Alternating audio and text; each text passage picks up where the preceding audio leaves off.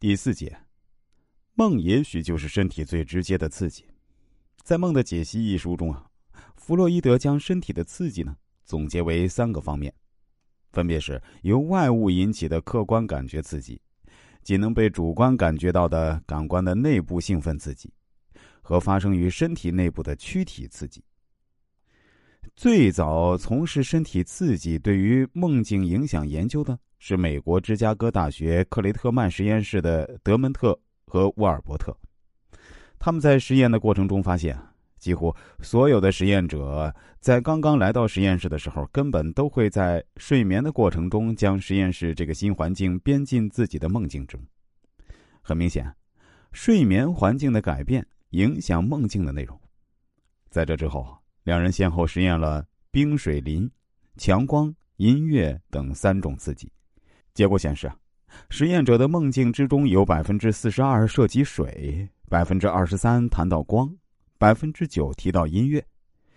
虽然这个数据能够表明刺激对于梦境的影响，但是却不足以证明这个问题。一九六八年，生物学家陶博在做实验的时候，要求实验者连续两周戴玫瑰色眼镜。结果，他们的梦境啊，全部都变成了玫瑰色。这表明清醒时候的知觉影响了梦境的环境。在这之后啊，依然有许多人做了类似的或者完全相反的实验。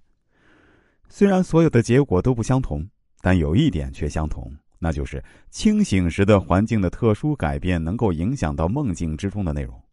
这也就证明了由外物引起的客观感觉刺激能够成为梦境的材料。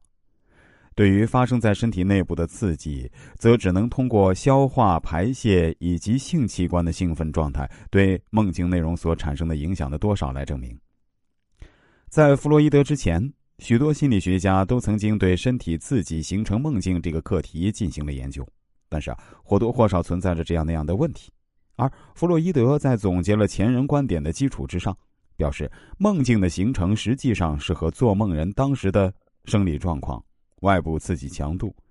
做梦人睡眠的深度都存在着一定的关系。有些人可以将刺激压制住而继续酣睡，有的人则被刺激惊醒，有的人会将刺激变成构成梦境的材料。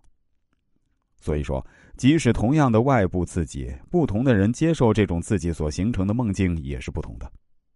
这里我们列举弗洛伊德他本人的一个梦境，来阐述一下外部刺激是如何影响梦境的。